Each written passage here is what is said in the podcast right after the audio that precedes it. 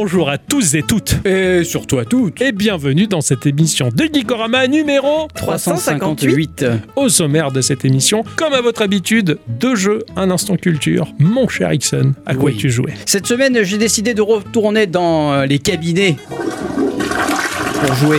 Exactement. Eh oui. Best place to be. Euh, donc cette semaine, j'ai décidé de jouer à Snaker, un jeu qui peut ressembler au jeu Snake de l'époque. Là, on va avoir des canons, des armures sur notre dos afin de pouvoir avancer dans les niveaux. De mon côté, j'ai joué à Steel Defier, qui est un coup de cœur. Un coup de cœur pour un jeu incroyable basé sur l'esquive et les réflexes, qui n'est pas sans évoquer ce fameux Disc Room dont Ixon nous avait parlé précédemment. Cela dit, c'est un jeu fait avec le cœur par une petite équipe qui a tout donné, et franchement, s'en vaut largement la peine pour peu que vous ayez des réflexes. Dans ma partie culture, je vous raconte le parcours de vie d'un grand scientifique américain, Monsieur Gordon Moore. On lui doit beaucoup de choses. Et pour conclure, l'instant Ixon. Où on reviendra sur une démo que j'ai fait euh, du jeu du nom de Big Boy Boxing. Geekorama, petit jeu. Grandes aventures. J'ai toujours été frisé. Mon grand-père était frisé, mon père était frisé, mes enfants et mes petits-enfants étaient frisés.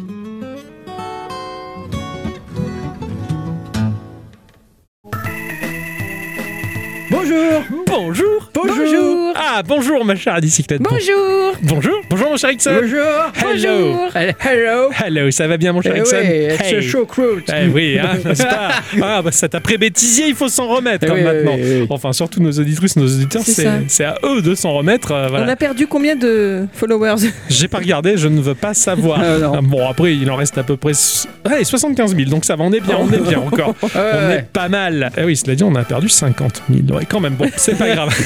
Ce sont des choses qui arrivent et reviendront après tout. Comme disait Deniso. Désolé. Exactement. Mon cher Ixon, Oui, comment vas-tu? Ça va bien. Ah ouais? À, la, Ouais. à la bonne semaine. Euh, ouais. Ouais, qu'est-ce qui s'est passé cette semaine?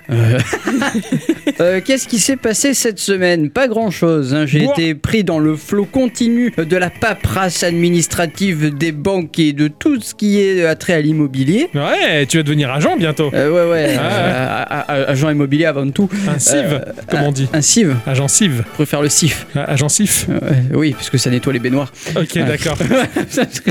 Blague en alpha. Hein. N'est-ce pas? Voilà. Donc oui, parce que je, je- je vais avoir l'occasion peut-être de pouvoir euh, m'approprier l'appartement. Eh oui, ça y est, pour faire un Geeko Studio Exactement. sur mesure dans lequel tu auras le droit de faire des trous au mur, de mettre de l'isolation phonique, de fixer les micros sur des pieds figés dans le sol. Ouais, hein, exactement. voilà. Et non, ça va être terrible, ça va être Ah, ça terrible. va être trop bien, ça va Ah. être trop bien. Et donc du coup, j'étais pas mal pris par ça, Ah oui. mais j'ai quand même pris le temps euh, de tester moult jeux. Et vu que j'ai pris l'option plus plus du Shadow, C'est joli. Ah oui, maintenant c'est bien Ah oui. plus beau. Ah oui, tout à fait. Bien sûr. Ouais, j'ai testé pas mal de, de- de choses, mais que je me rappelle pas trop. Eh oui. Ça t'a pas fait un effet bœuf? Non, pas du tout. Non, vraiment pas. Par contre, j'ai testé pas mal de choses sur mon Steam Deck, et là, on en reviendra un peu après. Ma chère bicyclette. Oui. Quelle fut donc cette semaine qui s'est écoulée? Euh, moi, elle fut fort tranquille. Euh, Ouais. Ce cher RLC a bien voulu jouer avec moi et sa chérie à GeoGuessr. Tout à fait. Ouais, Voilà. c'était euh, ta, ta- ta première partie multi sur GeoGuessr. C'était très bien. C'est ça, c'est du battle en fait. hein. C'est celui qui trouve battle. plus vite. ouais. Voilà, ils ont gagné le premier round, mais j'ai gagné le deuxième. Pas mal. Égalité, ça sera à refaire. Exactement. Par le biais de notre Discord. C'était Voilà. très sympa. Tout à fait. Ouais, non, non, c'était pas mal. J'ai bien aimé. Moi, j'étais, j'étais derrière en train de me skiller parce que bah, euh, ces dernières semaines où c'est vrai qu'on s'est tenu relativement tranquille puisque bah, il y a eu un ASV, il y a eu l'émission bêtisier, donc ça nous a laissé pas mal le temps de nous occuper dans notre coin à jouer au, au gros jeu. Hein. Donc j'ai perdu un peu le Phil Collins et ça me manquait, hein, on va Ouais. dire, hein, de, de faire de la recherche, de me dire à quoi je vais jouer de manière assidue cette semaine. Donc cela dit, euh, puisque ça m'arrive 3-4 fois dans l'année, période Dragon Ball oblige, donc on- je me suis mis à jouer à Fighter Z parce qu'avec également ce cher RLC, on a décrété que au boulot le mardi c'était la pause jeu vidéo à midi et on se casse la gueule avec plaisir sur Fighter Z en tout cas. Donc euh, pas mal de skillage, euh, pas mal d'a- d'apprentissage, de maîtrisage,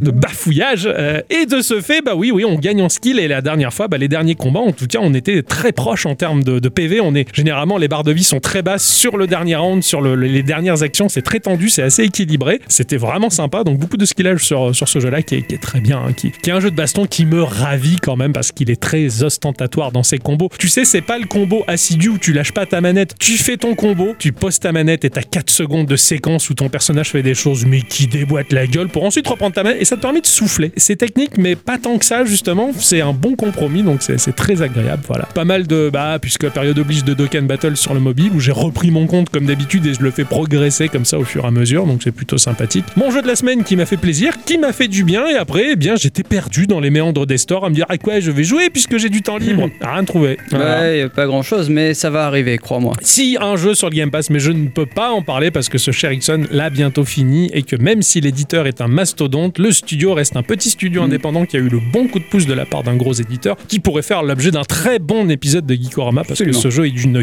qualité qui a dépassé l'infini. Oh, j'irai pas jusque-là, mais presque. Ah, moi, j'avoue que j'étais très, très, très bluffé. Même Adi a été particulièrement bluffé par ce jeu. dont l'animation était magnifique, en tout cas. Ben voilà, c'est pas mal déjà. Ouais. Oui, ça nous a occupés. hein. Ah, par contre, oui, petite nou- nouvelle euh, triste, cela dit, euh, bah, moi, je, je- je déplore la fin euh, officielle de l'E3. Voilà. Ah ouais. Festival de l'E3 qui meurt, qui pour moi en fait c'était ma petite Madeleine de Proust. Enfin ça va devenir ma Madeleine de Proust, hein, puisque étant adolescent sans internet, en tout cas dans les pages des magazines, bah, l'E3 c'était le grand festival, c'était l'avènement de plein de choses, c'était super. Certes, euh, internet est arrivé aujourd'hui puisque tout se dématérialise, en tout cas, bah, même les festivités sont dématérialisées. Donc euh, ben voilà, il y a pas mal de gens qui disent oui mais c'est normal, bah attends de voir euh, que ton festival de BD préféré soit dématérialisé aussi, comme t'es deg quand ça arrive. Moi je trouve ça très triste en tout cas, et puis voilà, bah c'est comme Ah, ça. T'en fais pas, il y a la Gamescom quelques mois après. Euh, pour Adicyclette, c'est la Gamescon. Oui, c'est vrai, pardon, C'est excuse-moi. logique, c'est Ah. convention. Non, non. Voilà. Eh bien, avant de rentrer dans le vif du sujet et Ouais. nos chroniques respectives que nous avons repris en main Ouais. euh, depuis deux semaines qu'on avait laissé partir à volo, hein, Ah ouais, à vélo même. et avec du vent, Ouais. à vol au vent. C'est bon ouais, ça. c'est bon, j'adore ça. Ah, on en Ah, parlait. j'adore Ah, ça. J'adore ça aussi. C'est la, la- quand ça s'imbibe. Ah ouais, là, là, là, ça Ah, fait la pâté, c'est un régal Avec ou sans olive? Avec olive Ah ouais, verte. ouais, ouais, ouais, ouais, ouais, y des olives, il n'y a que ça pour attraper le Ah.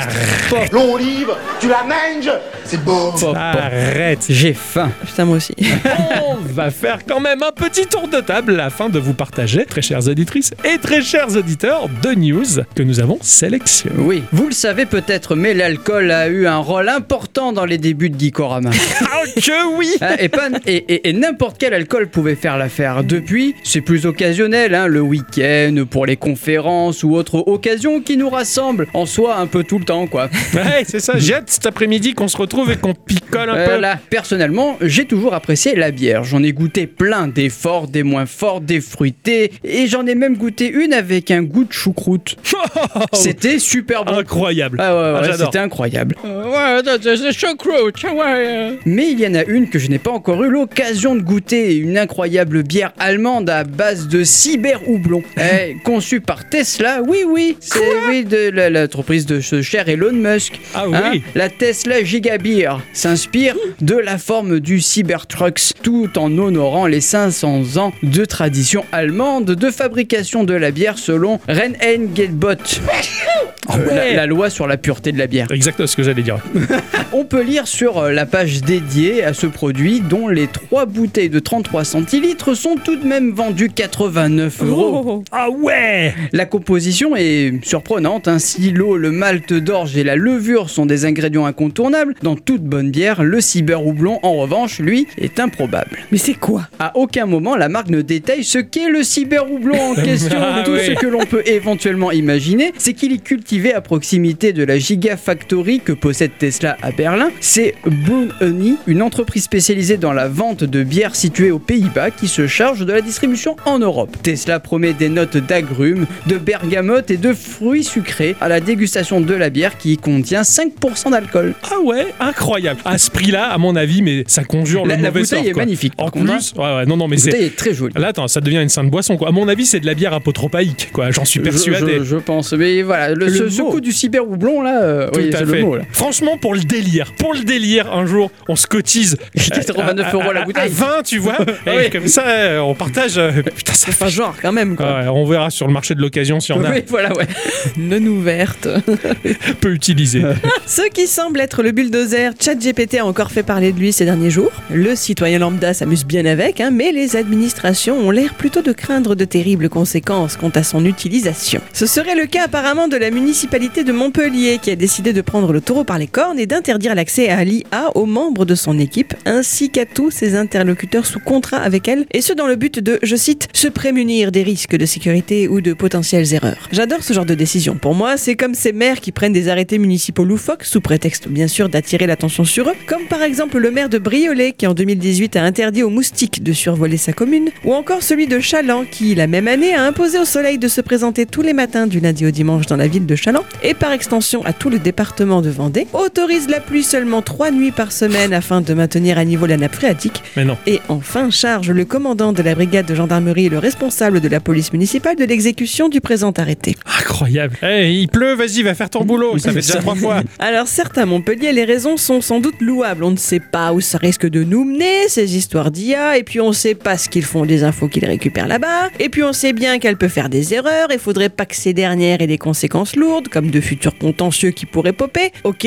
c'est le principe de précaution, mais concrètement, comment qu'ils comptent s'assurer que leurs collaborateurs ne s'en servent jamais? Eh ben Jamais, oui. jamais. Bah ils pourront pas, puisque les moyens de contrôle n'existent pas encore. Mais enfin, vous me direz, si jamais ces moyens arrivent un jour et qu'ils sont pris dans la tourmente à cause d'un petit malin, ils pourront toujours se targuer d'avoir su prendre les devants. Ouais, c'est compliqué. Ça me fait rire parce que ben oui, c'est un peu le, le choc des cultures. Hein. T'as ces institutions euh, de l'administration française relativement caduques qui font face à bah, des nouvelles technologies qui vont très vite et qui visent quelque chose dont l'administration n'a pas l'habitude que l'on appelle L'efficacité. Voilà. Et là, ça devient compliqué pour eux. Oh mon Dieu, ça va vite. Comment on appelle ça? Attends, apotrope- Non, efficacité. Je connais pas ce mot, Monsieur le Président. Nous non plus. Que voulez-vous nous faire face à l'efficacité? Je pense qu'en fait, ils pensent l'être. C'est ça le pire. on l'avait bien vu hein, dans les 12 travaux d'Astérix, euh, bah, comment fonctionnait l'administration française déjà avec ce monsieur qui était payé à faire de la balançoire poussé par sa secrétaire. Tout à fait. Ouais, c'est le genre de personne qui doit refuser le progrès. Je vais vous parler du studio Kinomoku, Kinmoku, qui propose le jeu Vidéoverse. Euh, nous sommes tous pareils. On accorde malheureusement peu de crédit à ce que les anciens nous racontent avec nostalgie. On les écoute nous raconter leurs souvenirs et nous on dit Eh oui oui, hein, voilà. Sans avoir vécu ce moment, bah, c'est compliqué de s'immerger. En outre, quand le liant et la passion, les souvenirs des anciens, sont tout de suite beaucoup plus accessibles pour tout le monde. Par exemple, bah, en tant que technophile, lorsque je découvre des amplis à lampe des années 60-70 ou des lecteurs cassettes ou autres platines à disques, bah, je suis totalement à fond en me disant Waouh, c'était marché comme ça à l'époque. Et quand un ancien me raconte des moments de vie avec ces objets, bah, c'est tout de suite bien plus saisissant. Bah, il en va de même pour le jeu vidéo ou pour Internet. 1997, j'étais en train de dessiner sur une feuille canson primitive avec des crayons primitifs et des plumes primitives, et mes parents arrivaient de Carrefour avec dans le coffre un compact Presario. Le futur arrivait. Celui-là même qui, quelques semaines plus tard, m'offrait accès à Internet. Et quel moment incroyable que seuls ceux qui ont vécu à cette époque peuvent véritablement considérer. Car oui, s'il n'y avait pas un initié pour nous expliquer quoi faire, on se retrouvait comme un con ou une conne devant Yahoo à se dire Je fais quoi maintenant? Et oui, à l'époque Internet, il n'y avait pas grand-chose et tout à faire. Mais peut-être que vous qui êtes plus jeune, euh, vous avez une chance de toucher du doigt ces instants magiques via le jeu Vidéoverse. On se retrouve dans la peau d'une ou d'un adolescent qui est dans sa piole, une piole couverte de posters avec un ordinateur portable qui lui permet de se connecter au Vidéoverse, un petit réseau social primitif qui tourne autour du gaming. On pourra se faire des amis, chatter, utiliser des forums et avancer dans l'intrigue de ce jeu narratif qui nous fait en quelque sorte revivre les débuts d'Internet. Le jeu est riche, foisonne de détails. Pour une aventure d'environ 6 heures, on va traverser toute une période fictive, certes, mais très très proche des années 2000. Visuellement, c'est riche en couleurs, très artistique, il y a vraiment une démarche là derrière, avec un affichage numérique d'un Internet avec peu de couleurs, joliment illustré pour les scènes qui se veulent réelles. C'est une expérience unique qui, si elle est traduite en français, en tout cas, je veux vivre absolument. Pour l'instant, non, mais on ne sait jamais. C'est disponible lors du troisième trimestre de cette année et ça a l'air vraiment très chouette de se balader dans ce faux Internet, ce faux début d'Internet. Mm. Voilà. Tu mets une demi-pièce donc.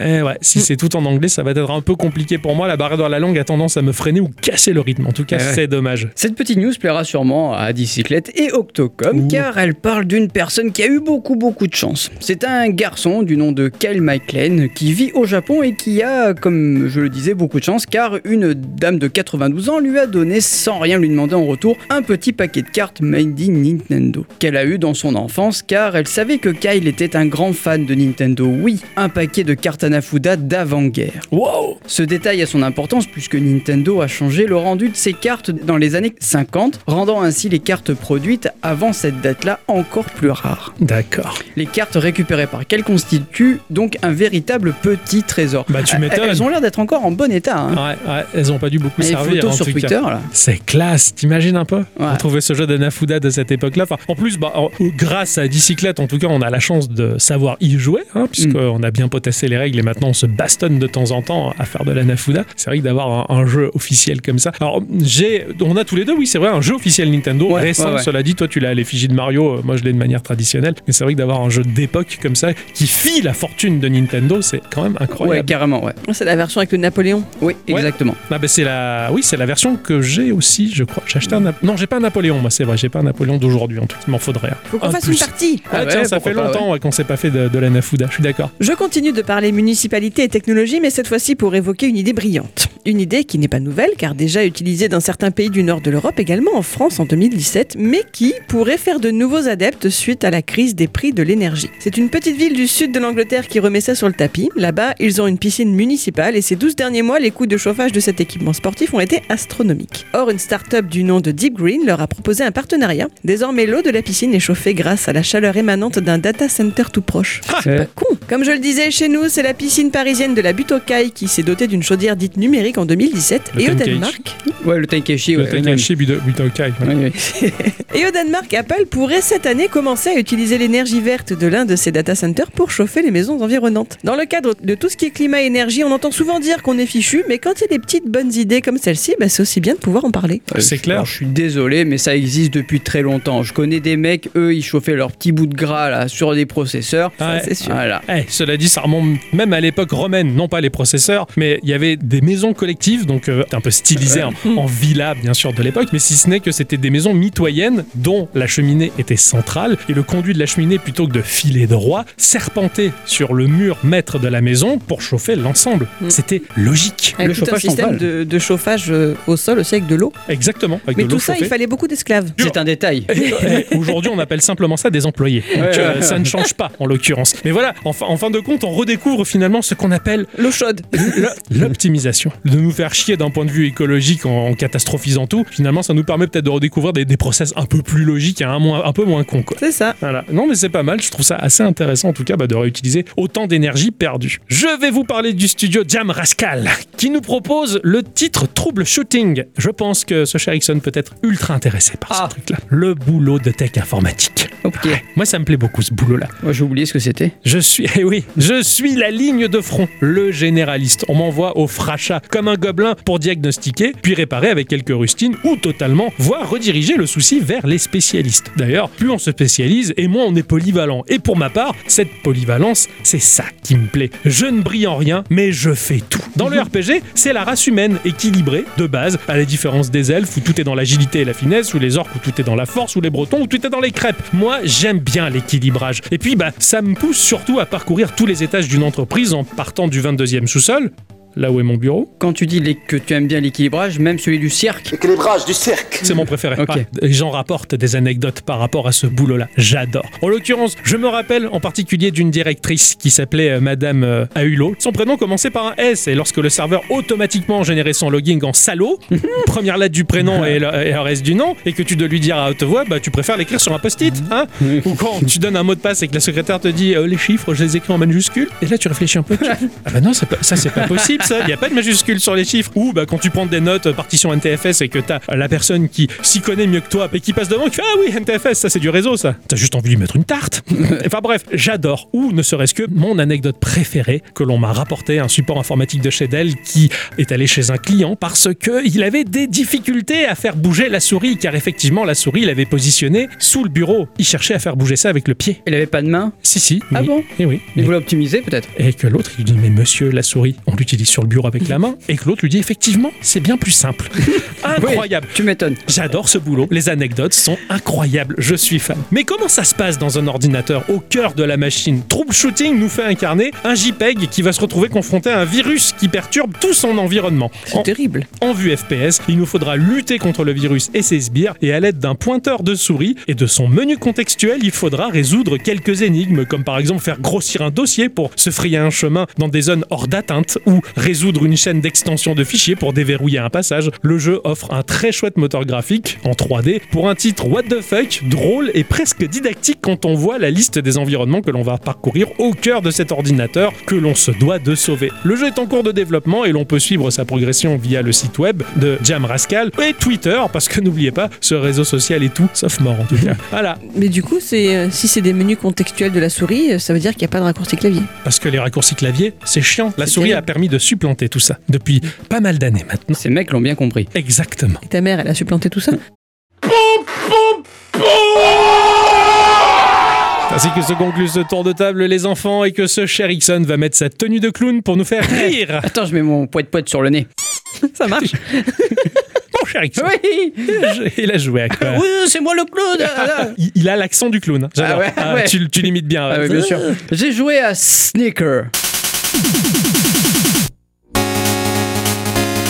La barre chocolatée Avec des cacahuètes? Non, Sna- Snake, comme Ah. le, le serpent. C'est Ah. triste. Mais avec 3 S, donc ça fait Snaker. Snaker. Ah, d'accord. Voilà. Ok. C'est C'est comme Gigabit, s'il y a un I ou Gigabyte, c'est un Y. Exactement, Ouais, voilà. ouais. C'est un jeu développé par euh, Ideo Games, un studio qui a bien des secrets, tellement des secrets bien enfermés qu'il a pas, y a pas d'infos sur Ah, eux. oh là là Ah ouais, ici ils ont un site web, mais il est tout bleu Ah ouais. et il y a un truc dessus Ah et c'est tout. Ça, c'est le genre de site web que j'aime bien. Euh, non, il n'y a pas d'infos. Dit-il avec tant de tristesse dans sa voix Eh, tremblotante. oui, évidemment, Eh parce oui. que moi j'aime bien savoir qui est-il, d'où vient-il ce formidable robot Exactement. Ah, Voilà. Triste. Par contre, l'éditeur, on, on le connaît pas mal parce qu'on en a déjà parlé Ah. hein, à plusieurs reprises. En plus, dans l'épisode 164 avec le jeu Ark Hero et dans l'épisode 261 avec cet incroyable jeu qui est Spin Rhythm, Ouais. qui, qui est bien meilleur sur PC mais qui sur la version mobile est pas mal aussi. Ouais. Petit rappel, c'est Happy, c'est une combinaison de hobby et de happy. Le studio est fondé en 2018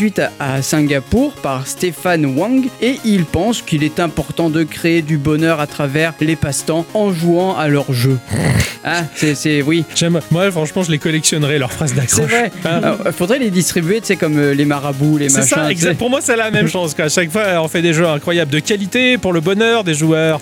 Ils doivent avoir un, un algorithme qui. qui- C'est ça, ouais, ouais, c'est- qui crée le truc C'est au ça, pif. voilà. Celui-là, il est pas mal, on le prend. Allez. Un de leurs petits derniers euh, jeux, c'est Survivor.io, un vampire survivor-like sur mobile qui m'a l'air pas mal du tout. Eh ouais, parce que Vampire Survivor, ok, il a fondé un truc, mais sûrement ce qui en découle, il doit y avoir bien mieux maintenant. Il y a beaucoup de jeux qui s'inspirent Ah oui. de, de- de ce jeu-là. J'en ai acheté un sur le Steam Deck qui est pas mal. Tu teases le futur. Euh, Peut-être pas euh, Ah, c'est trop pareil.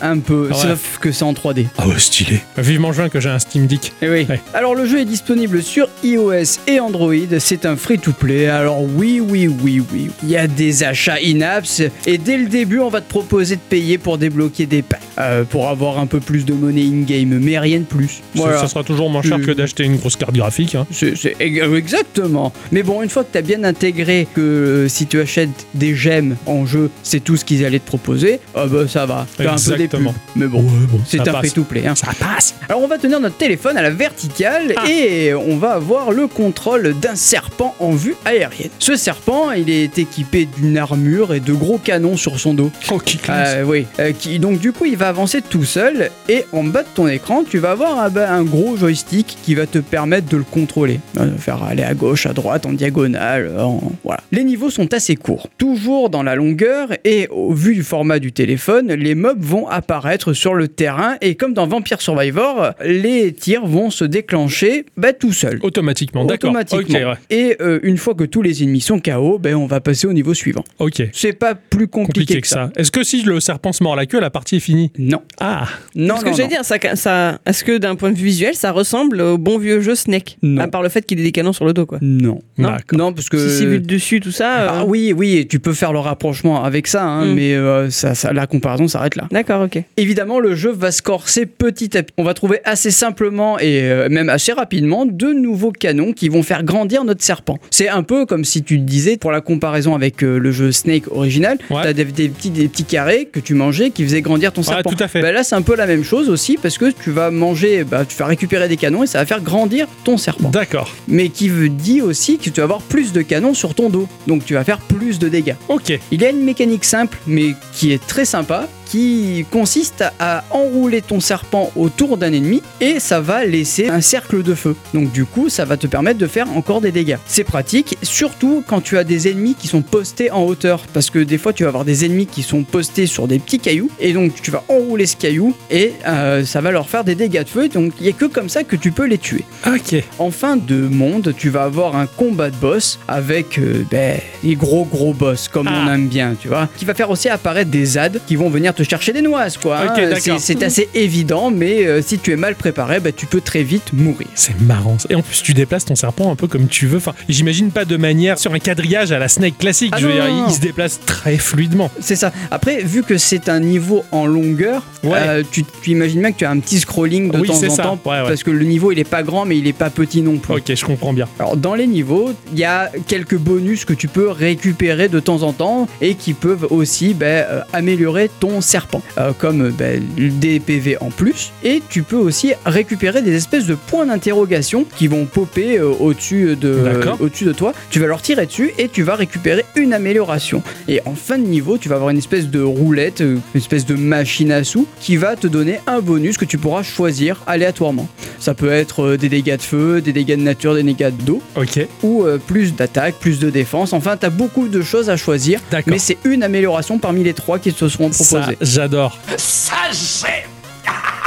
Vous arrivez, vous n'êtes même pas chez vous. Non, mais en plus, c'est vrai. J'adore quand t'as as le choix d'une sur trois améliorations pour progresser. C'est un truc qui me fait kiffer. J'adore ce Bah, en principe. fait, tu vas te faire ton propre euh, serpent. en fait, oui, si oui, c'est ça. Ouais, ouais, tu vas faire ton propre. j'a- j'a- J'adore l'idée. J'adore l'idée. On va, on va également récupérer des PO hein, qui va te permettre d'avoir des améliorations permanentes pour ton serpent. Parce que oui, toutes les améliorations que tu récupères en jeu, dans les mondes, ceux-là sont perdus quand tu meurs. Oui, d'accord. Les améliorations permanentes vont te permettre d'améliorer les PV de ton serpent, ta vitesse d'attaque, enfin plusieurs choses. Donc en gros, quand tu re- recommences à zéro, ben, c'est pas vraiment à zéro puisque tu peux faire plus de dégâts dès le départ. Oui. Et donc du coup, tu progresses plus rapidement. Alors oui, le serpent peut porter des pièces d'armure aussi, comme des casques, des canons améliorés, euh, des gemmes, enfin t'as pas mal de choses qui peuvent améliorer ton serpent, qui vont aussi augmenter les stats de ton personnage. Graphiquement, le jeu est pas ultra fou. Ah, Ouais, je préfère le dire euh, d'entrée de jeu, il, il- il est pas très fou. C'est assez plat, les couleurs sont assez jolies, mine de rien, mais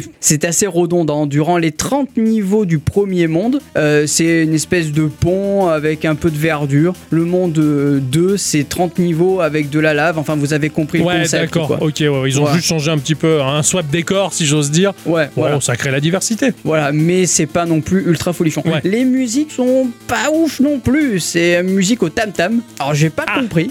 Alors je suis pas très fan du tam tam. Je sais pas Non, vous, mais moi le tam tam c'est pas mon, mon- mon délire. Pareil, alors étant plus jeune, hein, quand en soirée tu te pointes avec ta gratte, avec ton pote, tu fais Ah, je ramène un instrument aussi, et il se pointe avec un djembé. Ah, Ouais, ouais. Eh, je je sais pas toi, mais t'as pas une basse plutôt? Ouais, c'est ça. T'as pas un truc qui fait des notes? Euh, Mais, mais là, enfin honnêtement, la musique elle m'a pas donné envie. Autant peut-être, tu vois, les musiques de Crash Bandicoot qui sont un peu euh, pareilles. Oui, mais Ou c'est un peu. ouais, ouais, mais c'est Mais- c'est un ensemble quoi. Je veux Voilà, dire, t'as des ça. instruments et c'est une rythmique, mais là c'est juste du tam tam, c'est juste euh, Ouais, de la ouais, percu, ouais. c'est juste de la percu qui C'est tourne. ça. Donc, C'est le côté guerrier un peu. ouais, c'est un peu, ça fait un peu tribu guerrière, mais c'est pas non plus. euh, Enfin, moi, ça me plaît pas. Ouais, pareil, moi non plus. Je suis pas très percu. euh, si c'est si, si tu sors la percu du morceau, moi ça me botte pas trop. Voilà, Ouais, c'est ouais, ça. ouais, Donc j'ai préféré couper. Alors en plus de ça, au niveau du sound design, à un moment donné, euh, le jeu te propose de récupérer une super armure qui te donne plein de pouvoirs, machin. Et en fait, le son qu'ils ont trouvé pour symboliser la puissance, c'est le même son que le Super Saiyan dans Dokkan Battle.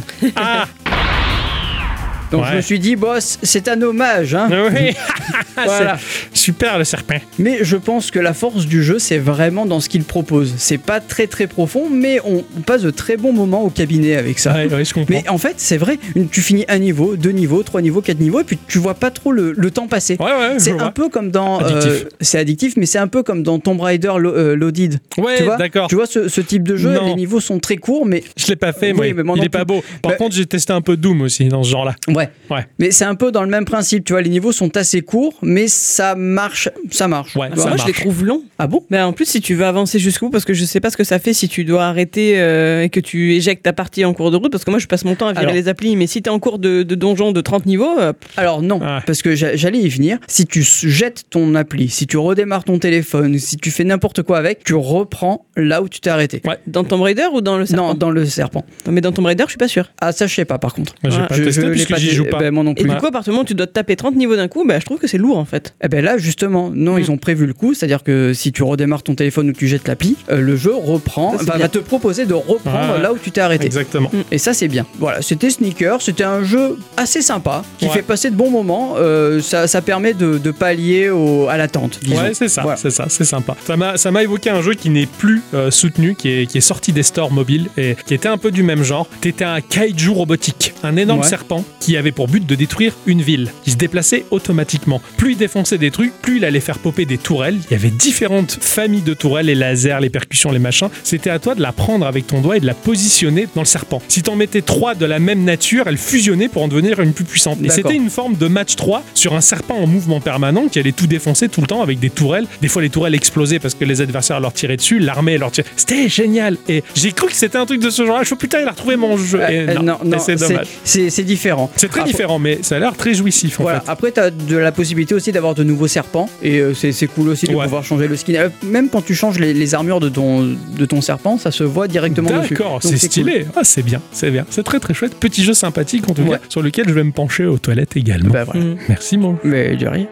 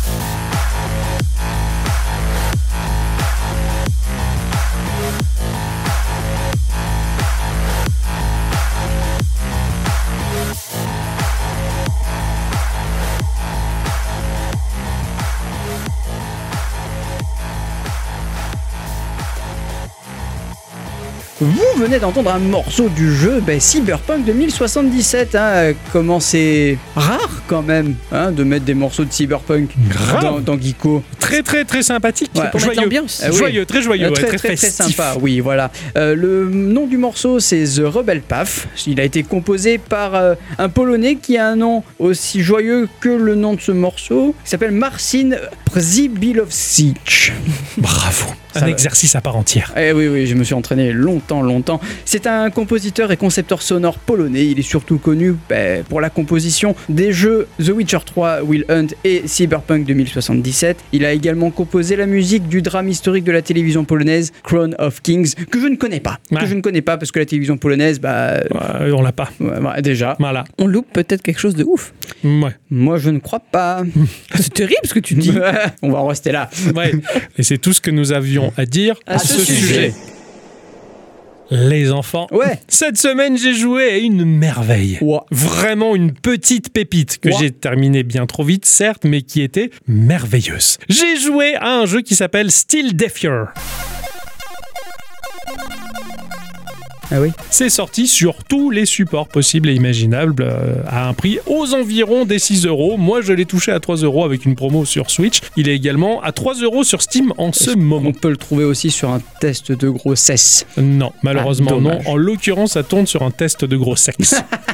Et ça, c'est pas mal. C'est un jeu qui a été édité par Rataleika Games, Ah. bien entendu. On les connaît, société qui est passée du portage de jeux vidéo sur différents types de supports à l'édition, et euh, sans pour autant rivaliser avec Devolver Digital, vu la masse de jeux proposés. hein, il leur manque un gros budget com pour être à force égale, et encore euh, plus ça va, plus je préfère euh, voir euh, Rataleika Games tels qu'ils sont, un peu dans l'ombre finalement. Hmm. Le Devolver Digital, ils se deviennent tellement monstrueux que j'ai presque l'impression de voir le EA Game du jeu indé, quoi. Je sais pas, ça fait longtemps que j'ai pas fait un jeu d'Evolver. C'est vrai, il va falloir qu'on voit un peu ce qu'ils font maintenant.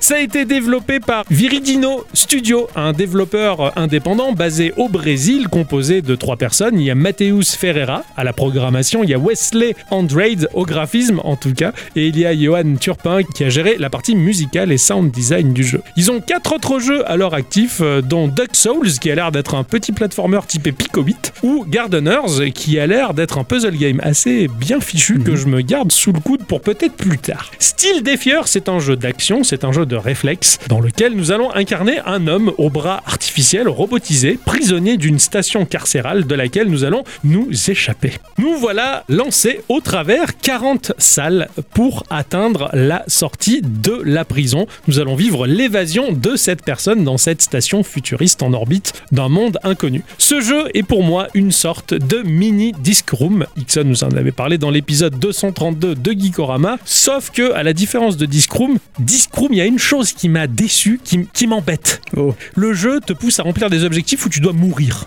Et je- Ah ça me Bon, plaît, ça me oui, c'est bizarre. C'est bizarre. Faut que tu crèves pour remplir les objectifs. Moi, je pensais qu'il fallait juste survivre. Ah non, il faut que tu te fasses tuer par toutes les cibles. Ben ça, ça m'a cassé l'immersion. Ah ouais? Ouais, pour moi, bah, il n'est pas question de survivre dans ce jeu. Faut juste remplir des objectifs Ah ouais. qui cassent, on va dire, la, la logique du truc. Ça m'a vachement gâché le délire. D'accord. Pourquoi je dois mourir? Pas. Moi, je voudrais juste esquiver les scies, tu vois, comme dans Man.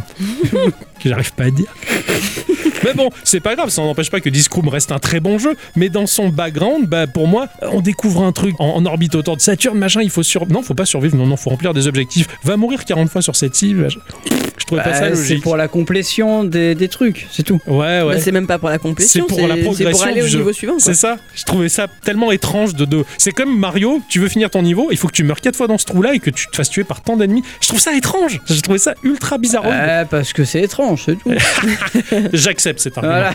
Ici, en l'occurrence, nous sommes en vue aérienne, euh, avec un angle de 45 degrés environ pour voir notre personnage au centre de la pièce. Nous allons nous déplacer librement dans cette pièce qui est carrée et la caméra va légèrement nous suivre de sorte à ce que le joueur puisse toujours voir toute la pièce, cela dit, qui est toujours un carré. Donc tu vas te déplacer, ta caméra qui te suit un peu, mais globalement, tu verras toujours la pièce.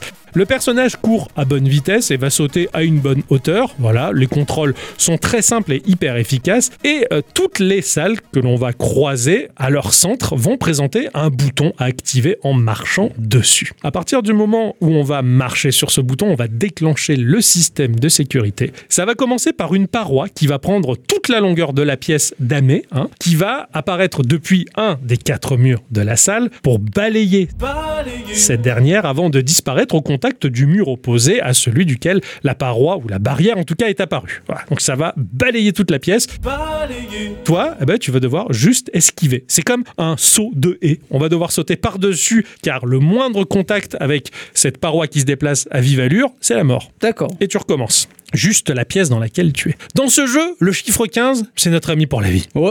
En haut de l'écran, il y a un compteur 0 sur 15, car aléatoirement vont apparaître des cartes l'une après l'autre. Il en faudra 15 sans mourir pour ouvrir les portes vers une ou plusieurs portes en tout cas qui vont s'ouvrir. C'est toujours 15. C'est toujours 15. T'as toujours 15 cartes à récupérer et elles vont popper aléatoirement. Tu dois sauter par-dessus cette connasse de barrière qui apparaît, qui balaye du haut vers le bas, du bas vers le haut, de la gauche vers la droite. C'est aléatoire, tu sais pas. Donc t'esquives, tu récupères, tu meurs, on revient à zéro le compteur et on refait la pièce et on essaie de collecter les 15 cartes. Les- le level global est résumé sur une map qui est présente en permanence en haut à gauche de l'écran. En tout cas, tant que l'on n'a pas déclenché les systèmes de sécurité de la salle. Sitôt que l'on déclenche le système de sécurité de la salle, la map disparaît et reviendra quand on aura réussi ou quand on aura perdu et qu'il faut réactiver le bouton. Effectivement, on voit qu'il y a une quarantaine de pièces qui vont dessiner un level global. Le mieux, c'est de tout visiter. Et les systèmes de sécurité, eh bien, il y en a un paquet. Et ils vont se cumuler, d'ailleurs, ces systèmes-là. Il y a des cubes, des modules qui tentent de nous pourrir la vie, hein, des cubes qui font bah, le tour de la pièce à plus ou moins grande vitesse. Celui qui a une tête chercheuse, mais qui va se déplacer lentement et qui te suivra toujours,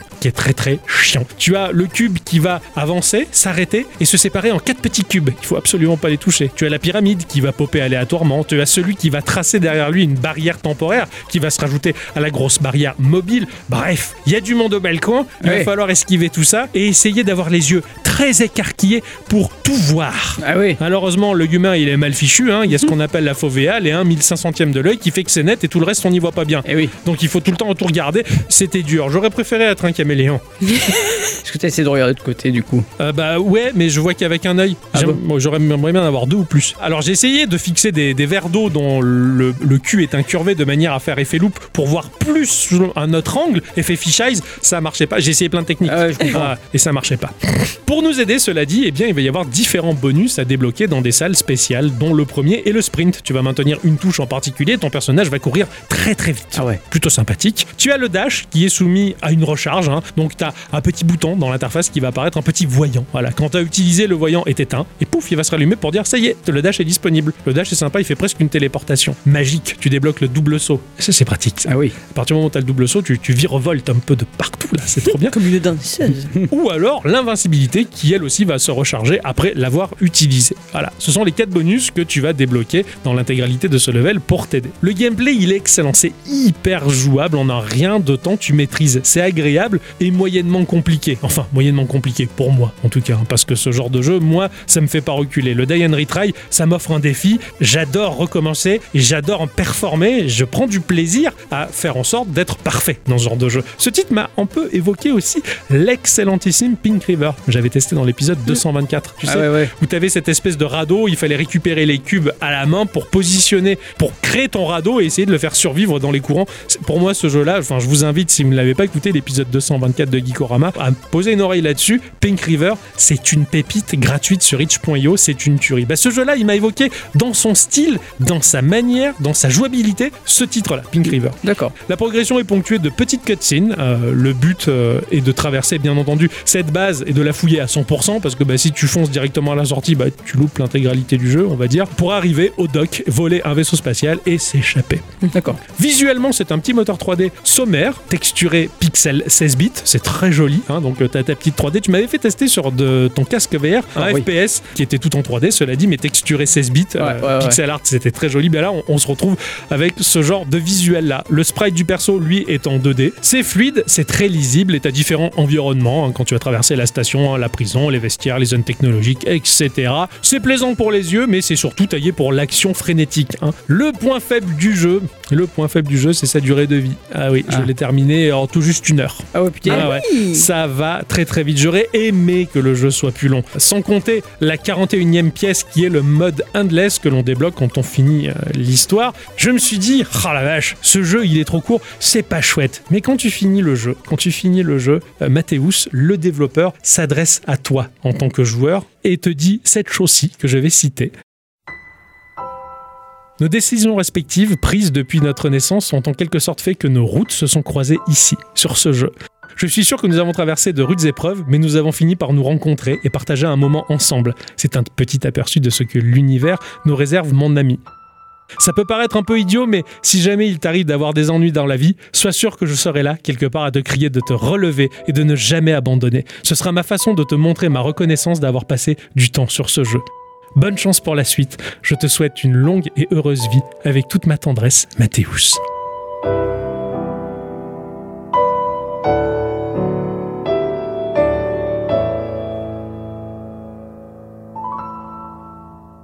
Oh, c'est gentil. Je te promets, j'ai vu le générique et il y avait des poils. Ben c'est ça, il y avait ce petit mot-là, il a donné tout son cœur. Il a évoqué que ça a été difficile de créer ce jeu, mais qu'ils ont beaucoup travaillé. Ok, il dure une heure, il coûte l'équivalent de 3-4 cafés. Ça serait génial de le soutenir parce qu'en termes de jouabilité, ok, c'est pas long, mais c'était aux petits oignons. Et le mode Endless, si vous arrivez à faire 148 de score, je vous promets, je vous envoie une petite pièce pour vous payer le café. Vous avez perdu en achetant ce jeu-là. Hum, C'est ton, record? C'est mon record, 148, 148. actuellement. Ouais. J'ai kiffé ce titre-là, mais vraiment. Je l'ai acheté le dimanche de la semaine dernière, je l'ai fini le dimanche de la semaine dernière.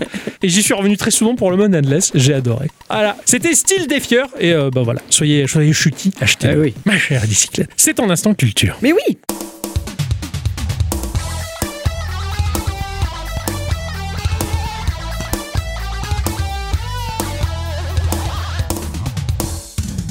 Mes chers amis, cette semaine et sur l'invitation de notre cher Ixon, nous allons Ah. faire un petit détour par la rubrique nécrologique. C'est ma faute, pardon. Eh oui. Un grand nom de l'informatique s'est éteint le 24 mars dernier à l'âge honorable de 94 ans. Eh, oh, ça maintient Eh, quand même. bien Ah ouais, sûr. La vache. Je vous propose donc de faire un petit point sur ce qu'a été sa vie et sa contribution à notre monde d'aujourd'hui. Notre homme s'appelait Gordon Moore, de son vrai nom Gordon Earl Moore. Il est le deuxième fils de Walter Harold Moore et de Florence Almira Williamson, né le 3 janvier 1929 à San Francisco. San Francisco.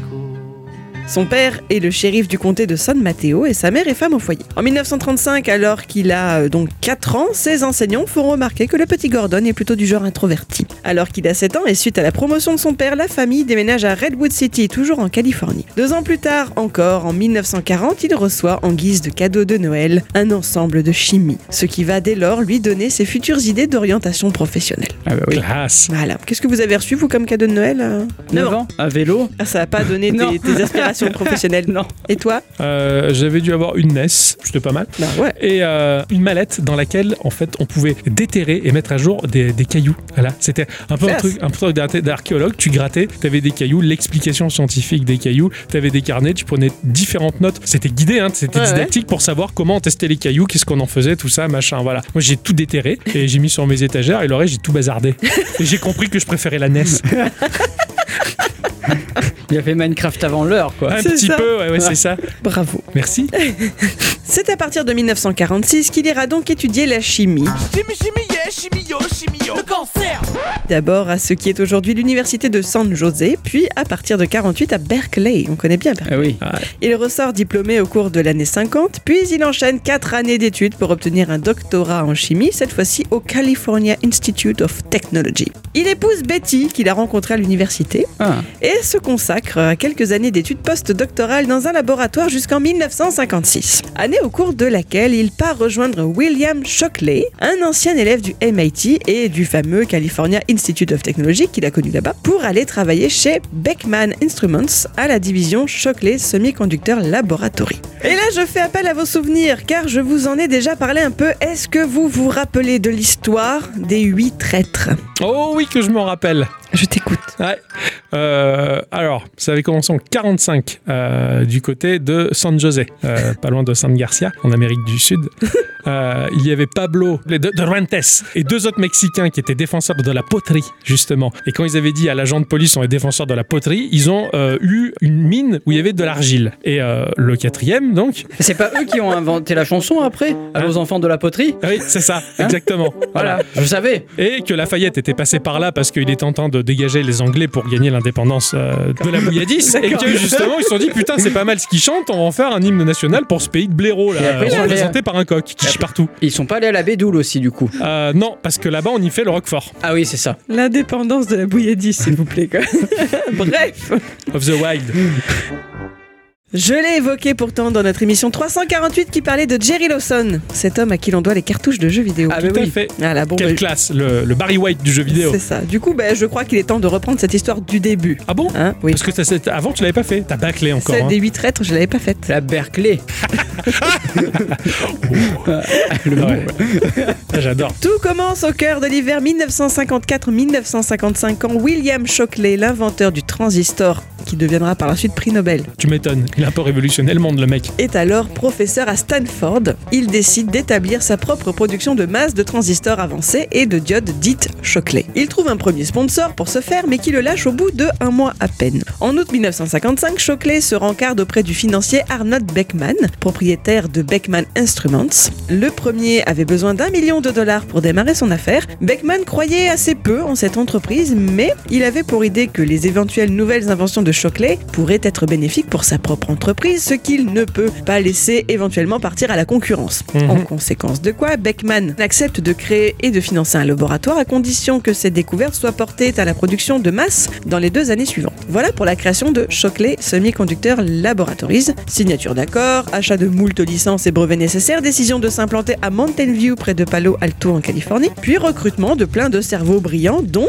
Gordon Moore. Ok. Ça partait bien tout ça, mais il y a eu quelques désaccords et l'ambiance s'est détériorée. Comme je le disais, Shockley avait vendu comme projet à ses nouveaux collaborateurs de travailler sur la production de masse de transistors bipolaires à diffusion. Or, il se concentre finalement davantage sur les diodes, qui portent son nom, pour au final cesser tous travaux sur les transistors en 57, sans que personne ne comprenne ce choix. Qui se révèle en plus être une erreur de la part du grand chef, car ces diodes ont demandé un plus gros effort et les appareils produits avec ont été des échecs commerciaux. Mais ce n'est pas la seule raison de la mauvaise ambiance dans le labo. Apparemment, la personnalité de Shockley y aurait été pour beaucoup. Il est plus ou moins reconnu que le type était mauvais gestionnaire et mauvais homme d'affaires, sujet à des crises de colère, et il y a une certaine paranoïa et ou à une forme d'autisme. On sait pas trop, c'est pas, il n'y a pas un diagnostic établi. Ouais, d'accord. Il faisait enregistrer les appels téléphoniques. Ah oui. Le personnel n'avait pas autorisation de partager entre eux leurs propres résultats, ce qui est un peu con quand t'es collègue. Eh oui, Tu eh oui. pas très loin, quoi. Ça avance bien l'entreprise. hein.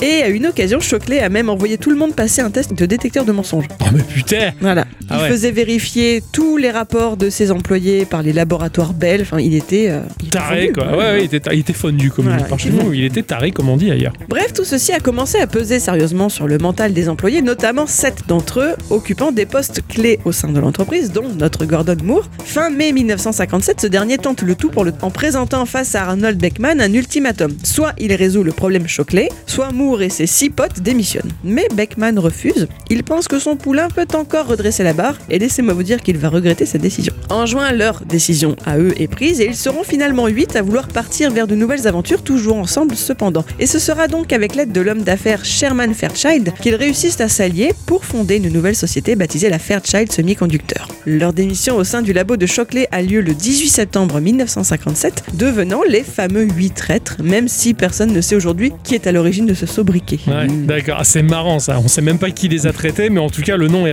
C'est ça. Et finalement, c'est vrai que le terme est hyper péjoratif. T'as l'impression que c'est des monstres d'avoir fait ça, mais quand tu connais un peu leur histoire, bah, Pas tant que ça, en fait. euh, hein. en fait, ils ont bien fait de se barrer, quoi. Bah, Bah, carrément, ouais, ouais. quoi. Ouais, c'est pas, c'est pas tant d'être que ça, c'était du bon sens, en fait. Shockley a été assez vénère de cette débandade de la part de son équipe. Il a trouvé de nouveaux employés en 1960 pour finaliser sa diode, mais avec tout le temps perdu, la concurrence était déjà en bonne voie pour mettre en place des circuits intégrés. Son sponsor, Beckman, l'a lâché en le revendant à des investisseurs de Cleveland. Un an plus tard, le pauvre homme est grièvement blessé dans un accident de voiture et il a mis le temps de sa convalescence pour revoir ses aspirations professionnelles et finalement retourner enseigner à Stanford. Le labo est parti de sa petite mort, les gens de Cleveland ayant cherché à le faire déménager et les employés n'ayant pas voulu le suivre, eh ben, il a simplement cessé d'exister. Bref, Gordon Moore, lui, eh ben, il est plutôt bien chez Fairchild. Il en devient même un moment donné le directeur de la recherche et du développement. Et c'est dans le cadre de cette activité qu'il va édicter ce qui deviendra ensuite la loi de Moore. Est-ce que vous la connaissez? Je vous écoute. Bon, euh, c'est pas que les transistors doivent pas doubler tout- tous les deux ans ou un truc comme ça Ils doivent pas Ou ils, ne doivent, ils doivent doubler les deux, tous les deux ans C'est pas mal. Parce que sinon ça en ferait beaucoup trop. Sinon ça évoluerait beaucoup trop vite. C'est pas ça. Enfin, Ah, mais il y a de l'idée. Il y a de l'idée. Les ordinateurs, comment dire, sont de plus en plus puissants euh, pour une taille de plus en plus petite, un truc du genre, non? Je, je sais plus. Honnêtement, je- c'est un truc que j'ai appris il y a très longtemps et je me rappelle plus. Ouais. Ça va avec en fait, parce que toi dans ton idée c'est qu'ils doivent pas faire ça, sinon ils vont être. Mais en fait, si, le but c'est qu'ils doivent le faire. Ah, d'accord. Voilà. Ah d'accord, bon, bah, j'ai rien compris, j'ai rien compris. Moi, c'était par rapport à la taille et à la puissance, tu vois, voilà. Après, il Bon. y a des questions physiques. Moi, je suis pas rentré dans les détails parce que c'est hyper compliqué de par rapport à- au mètre carré des, des transistors. et ça. Sûr, sûr, ouais. Voilà. Le terme de loi ici peut surprendre car au final il ne s'agit pas d'une loi physique, hein, c'est plutôt une prédiction toute personnelle d'un bonhomme qui certes s'y connaissait dans son domaine. En voici le contexte. Nous sommes en 1965 et Moore est invité à contribuer au numéro du 35e anniversaire du magazine Electronics. On lui demande un euh, pronostic sur l'avenir de l'industrie des composants semi-conducteurs au cours des 10 prochaines années. Vous avez 4 heures. Ok. Bref, lui, il se démonte pas euh, comme moi je le ferais si on m'avait posé cette question, et il écrit un petit article intitulé Entassement de plus de composants sur des circuits intégrés. Son hypothèse est que d'ici 1975, il sera possible de contenir jusqu'à 65 000 composants sur un seul semi-conducteur d'un quart de pouce carré. En gros, que chaque année durant au moins 10 ans, le nombre de composants, transistors, résistances, diodes ou condensateurs, contenus dans un circuit intégré dense, doublera. En 1975, justement, il révise son jugement. Et il explique que. Alors, ça, ça- ça a été le cas. Pendant 10 ans, c'est Ok, ce qui ça s'est a été passé. Ça a doublé tous les ans. Donc, en 75, il révise son jugement et explique que désormais, ce doublement n'aura plus lieu sur une année, mais deux. Parce qu'au bout d'un moment, tu as peut-être des contraintes techniques qui font que c'est plus possible, quoi, ça, tout ouais, simplement. tout à fait. Cela aurait pu être juste un avis perso laissé dans un journal, mais non, c'est devenu comme un but à atteindre chaque année pour les industriels. Ils Mhm. se sont mis en tête qu'il fallait faire ça. Voilà. Ouais, et en un sens, ça n'a jamais changé. hein. Tu vois, par exemple, euh, les lois process- processorales sont la même chose. Les gravures sont de plus en plus fines, les processeurs sur le- la même surface, Mhm. finalement, doublent leurs composants, triplent leurs composants. Enfin, c'est incroyable. À la fin, on va finir par faire des puces moléculaires, quoi. C'est ça. Mais c'est bluffant, c'est incroyable. Et ça continue aujourd'hui encore, quoi. Mais ils font ça parce qu'il y a en 65, il y a type a dit ouais, ça va se passer comme ça quoi. Ah, tant mieux, comme ça. Mais je trouve ça rigolo. Ouais, ça fait progresser le truc euh, assez, assez rapidement, quoi. Il y en a qui disent que c'est l'inverse de la loi de Murphy. La loi de Murphy, c'est dire que euh, à partir du moment où tu dis que tout va mal, ben, tout va aller mal. Ouais. Et bien justement, là, la loi de Moore, c'est dire oh, tout va bien se passer, donc ça se passe bien parce que les gens veulent arriver à ça. Mais C'est Ah ça qui est un peu Ouais, ouais, rigolo. ouais, moi, j'aime bien. ouais, ouais. Les industriels ne sont pas parvenus à un consensus sur le moment exact où la loi de Moore cessera de s'appliquer. Il y a peut-être un moment où on ne pourra plus le faire. Ouais. Les architectes de microprocesseurs rapportent que l'avancement des semi-conducteurs a ralenti dans l'ensemble de l'industrie depuis 2010 environ, légèrement en dessous du rythme prévu par la loi de Moore. En septembre 2022, le PDG de Nvidia, Jensen Huang, considérait la loi de Moore comme morte, tandis que le PDG d'Intel, Pat Gelsinger, était d'un avis opposé. Ah oui, Ah ouais. parce que lui, il veut en vendre. Non, non, ça va continuer, les mecs. Achetez. Et Nvidia, ils vendent pas des microprocesseurs? Bon, Bah, Nvidia, je sais pas ce qu'ils foutent, Bah, mais Ils vendent des processeurs graphiques, euh, mais euh, beaucoup trop chers. c'est ça. c'est ça. Bah, en fait, je pense qu'à chaque fois qu'ils changent euh, de gamme, ils montent en prix. Euh, je sais pas, les séries 2X, bah, c'est 2000 balles, les 3, 3000 balles, les C'est ça, 4, mais c'est la, 4000 ça, c'est la, c'est la loi de Bourg. Oui, de Hein Bourg- de plus Bourg- Nvidia sort de nouvelles cartes et plus le chiffre du prix monte. C'est Mais ça. pas forcément celui des composants, tu vois. On appelle ça une enculerie. La donc. loi de Voilà, on l'appelle. C'est ça, ouais. ouais. D'ailleurs, Ouais. lol, puisqu'on parle d'Intel, Oui. vous savez qui est derrière la création de cette entreprise?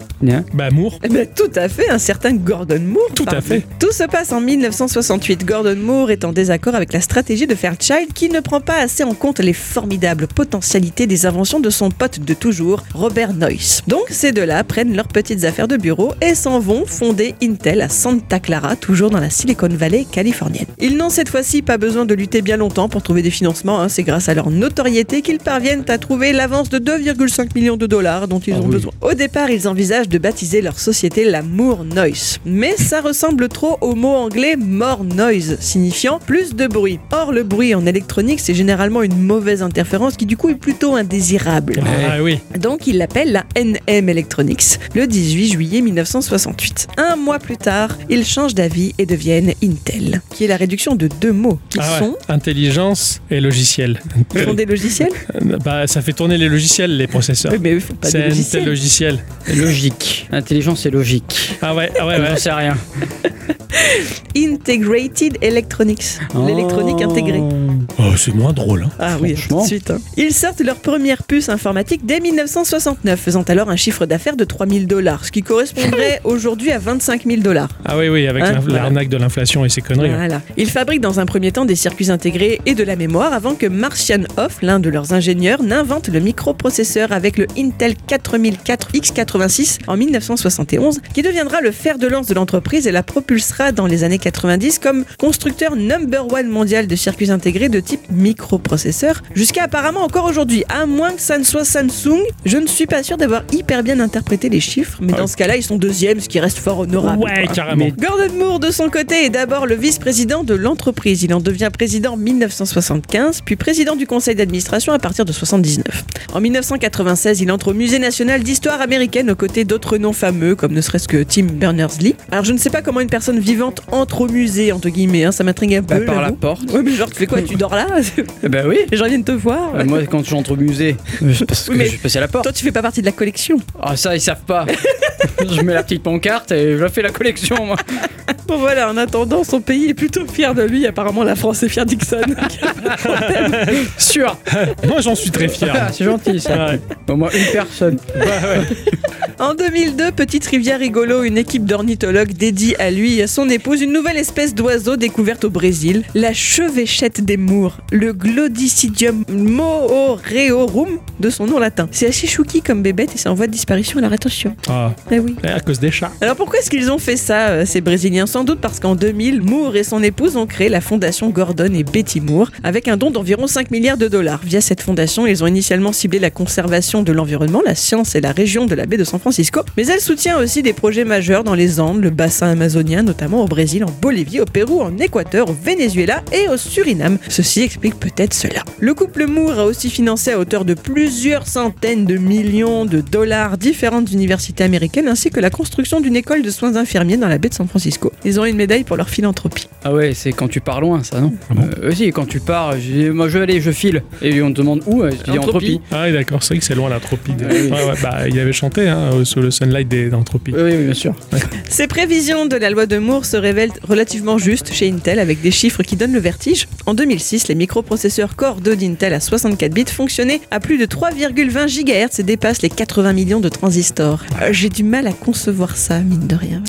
Eh c'est tellement microscopique maintenant, c'est Mm. incroyable. Et conséquence ou non, sachez que cette même année, sa fortune personnelle acquise avec Intel est estimée à 3,7 milliards de dollars, ce qui le classe à la 183e place des plus importantes fortunes personnelles de la planète. Voilà. Pour info, en février 2023, sa valeur nette était désormais de 7 milliards. Ah oui, oui, oui. Oh oui, ça va, ça a bien Voilà. Peux quoi. faire construire la piscine, quoi. C'est ça, Exactement. c'est ça. Le 11 avril 2022, Intel a renommé son site principal de l'Oregon, qui est le campus Roller Acre à Hillsboro, le Gordon Moore Park et le bâtiment anciennement connu sous le nom de RA4 Moore Center, du nom de leur fondateur. Hillsboro, c'est pas la ville dans Scream? Vous vous rappelez pas?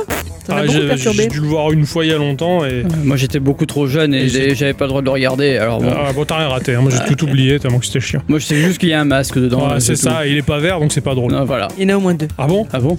En plus? Putain, c'est compliqué là. Bref, le 24 mars dernier, donc ce monsieur s'est éteint chez lui à Hawaï, où il avait financé la construction d'un énorme télescope de ouf. Il avait donc 94 ans. J'espère que vous aurez aimé en savoir un peu plus sur sa vie. Tout Ah à oui. fait, ouais, c'est ça. Grâce à lui, bah, on a des chouettes processeurs qui tournent très vite. Chaque fois que tu dis qu'il tourne très vite ou euh, ça tourne ou quoi, Ouais, je veux ouais, pas c'est ça. Exactement, non, non, c'est clair. Non, non, c'est, moi c'est fascinant justement la, la gravure de ces composants qui sont de plus en plus petits, microscopiques, et toujours dans le même espace. Enfin, c'est, fabuleux. Je, je sais pas quelle technologie va finir par supplanter ça parce que comme elle le dit à Dicyclette et comme l'avaient dit ces gens-là, il y a une limite au bout d'un moment. C'est pas possible, mais pour l'instant on l'a pas trouvé encore. J'ai l'impression. C'est fabuleux quoi. Eh. Ah, c'est ça. Mais un jour on aura de- des, des- des graveurs dimensionnels sur un autre plan d'existence. Il y aura d'autres composants comme ça. Les deux plans d'existence se chevaucheront et seront combinés justement pour donner oui. d'autant plus de puissance. Bien sûr. Je raconte pas les conneries. La SF est en train de l'extrapoler. Euh, Il y a des études sur les wormholes. Il y a quelque chose. Je te Ah ouais, promets, il y a quelque chose. Les, les tunnels VPN euh, à distance, euh, de non, ouf. Si. c'est pas ça, le Les tunnels truc. VPN sur d'autres plans de l'existence. Pff, Ah ouais, ah ouais, c'est c'est possible. Eh. Non, mais J'ai j'ai lu vraiment des trucs là-dessus. C'est Ouais, super. ouais, je suis sûr. Super intéressant quoi. Merci ma chère bicyclette en tout cas pour ce point culture sur ce monsieur en tout cas. Je pensais juste qu'il était, qu'il était à la tête d'Intel et point barre. Et point barre. Eh ben ouais, non non, il avait fait bien plus de choses que prévu. Mon cher Ixon, Ah ouais. Il est temps de nous faire rêver littéralement les yeux ouverts grâce à la puissance incommensurable en mode divin de ton instant Ixon. Ça claque, c'est l'instant Dixon. L'instant de qui? À moi.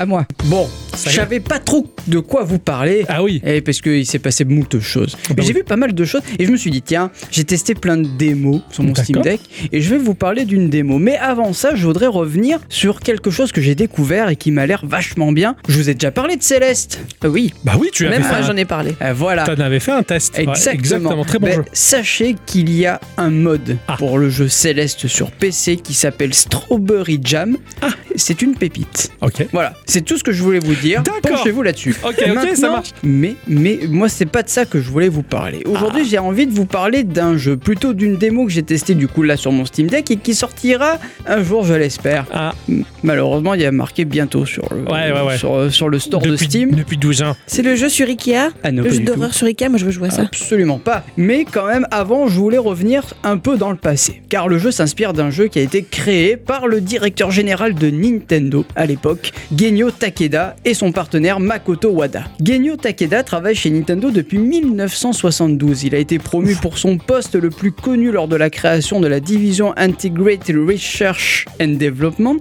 le IRD, hein, on va euh, faire l'abréviation, en 81. À l'IRD, il a principalement travaillé sur l'amélioration du matériel pour les consoles de salon, les ordinateurs de poche, mais il a aussi parfois développé du jeu vidéo.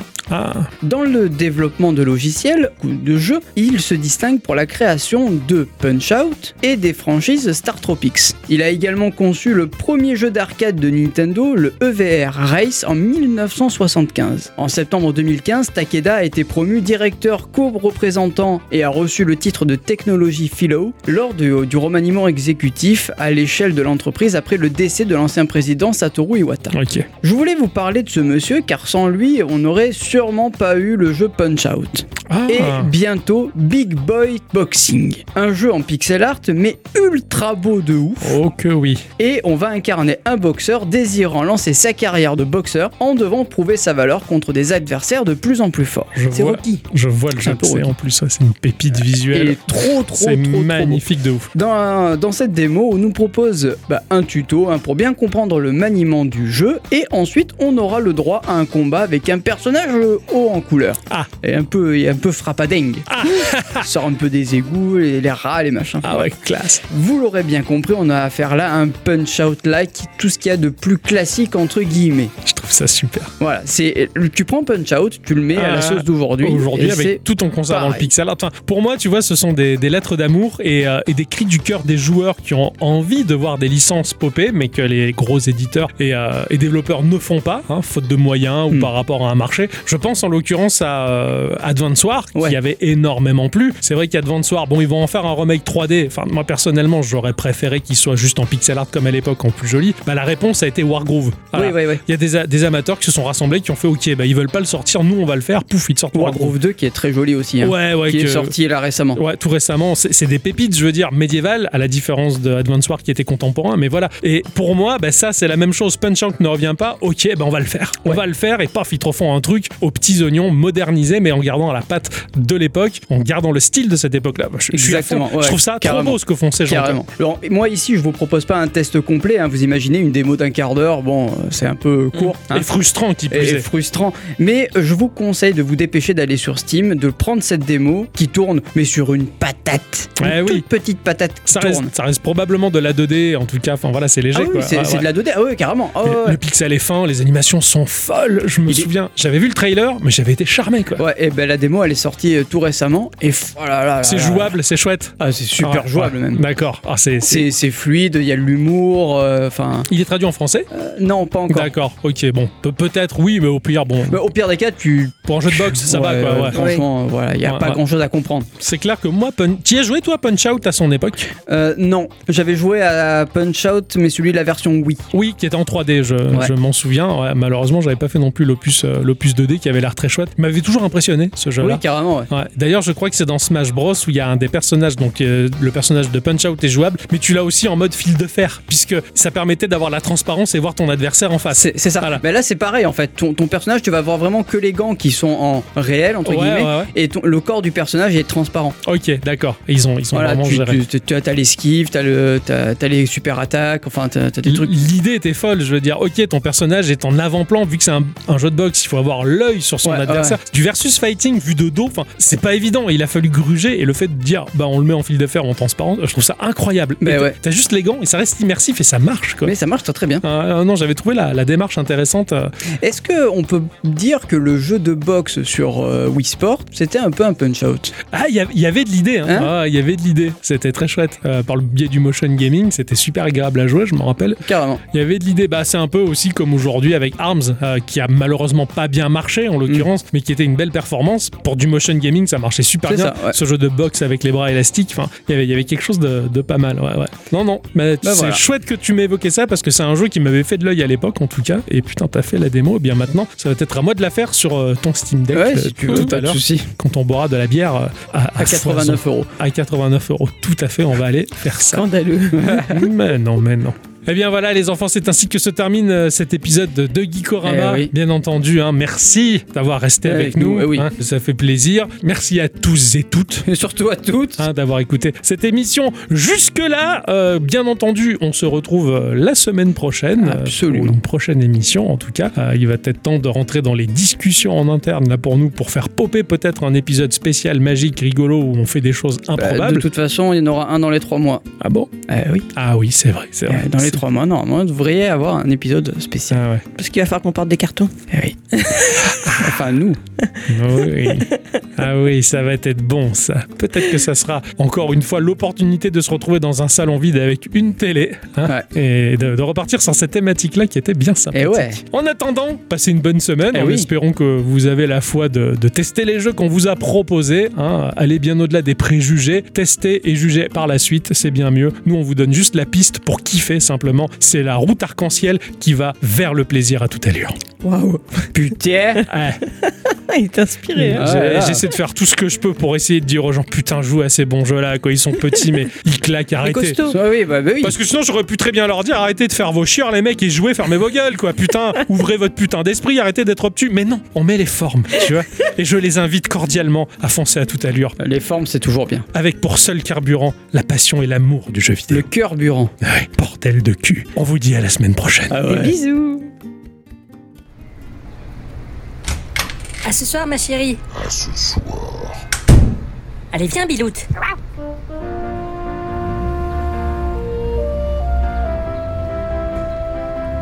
Je me demande quelles belles actions nous allons faire encore aujourd'hui. Prenons un chemin différent d'hier et... Excusez-moi. Oui, bonjour. Euh, bonjour. Euh, J'aurais pas une petite pièce? Oh, Biloute, ASDF. Euh, une petite pièce, probablement. Est-ce que vous avez votre passe vaccinal à jour Mon quoi Mon passe quoi Votre passe vaccinal Euh, je sais pas ce que c'est, moi. Ah, eh bien, je suis désolé. Je n'ai pas de pièce sur moi. Allez, viens, Biloute. Oui, allô, la police Oui, c'est encore moi, c'est Fifou. Oui, euh, j'ai croisé quelqu'un qui n'avait pas... Oui, son passe vaccinal, tout à fait. À l'angle de la 23e. C'est ça, je vous en prie. Bonne journée. À plus tard. Tu vois, Biloute, on a encore fait une bonne action. Allez, reprenons notre chemin et... bonjour. Bonjour, Fifou. Ravi de vous croiser. Oh, mais vous êtes le directeur de la banque, à qui j'ai fait un emprunt hier. Et tout à fait. Comment on se retrouve? Ah, ça fait plaisir, monsieur. Euh, Monsieur Rosenbrom. Et monsieur Rosenbrom Oui. Je m'excuse, monsieur Rosenbrom. J'ai un coup de fil important à passer, je dois vous laisser. Ah ben bien, faites donc, faites donc une bonne journée. Ouais, c'est ça. Allô, la Gestapo? Oui, c'est oui, c'est encore moi. Euh, J'ai croisé un monsieur dont le nom rentre dans les critères de... Oui, tout à fait. Je vous en prie. À plus tard. Bonne journée. Et voilà, Biloute. Encore une bonne action.